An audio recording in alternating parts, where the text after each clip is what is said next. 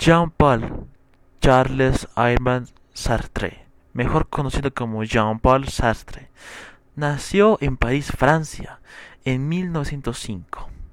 Fue filósofo, escritor, novelista, dramaturgo, crítico literario y activista político. Ideológicamente se situó en el marxismo humanista y fue uno de los máximos exponentes de la corriente existencialista.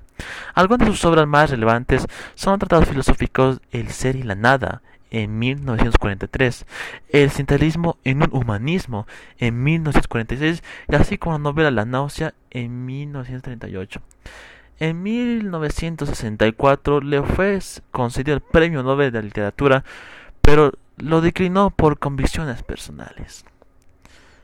El hombre está condenado a ser libre de Jean-Paul Sartre.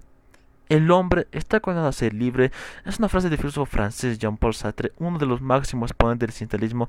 Significa que la libertad es inherente a la condición humana y que por ello el hombre es absoluto responsable del uso que haga de ella.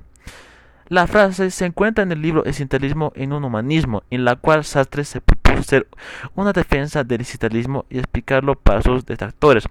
Originalmente este libro fue concebido como una conferencia y fue dictada en París el día del 1900 de octubre de 1945. Posteriormente, en 1946 sería publicada en forma de libro. Interpretación personal.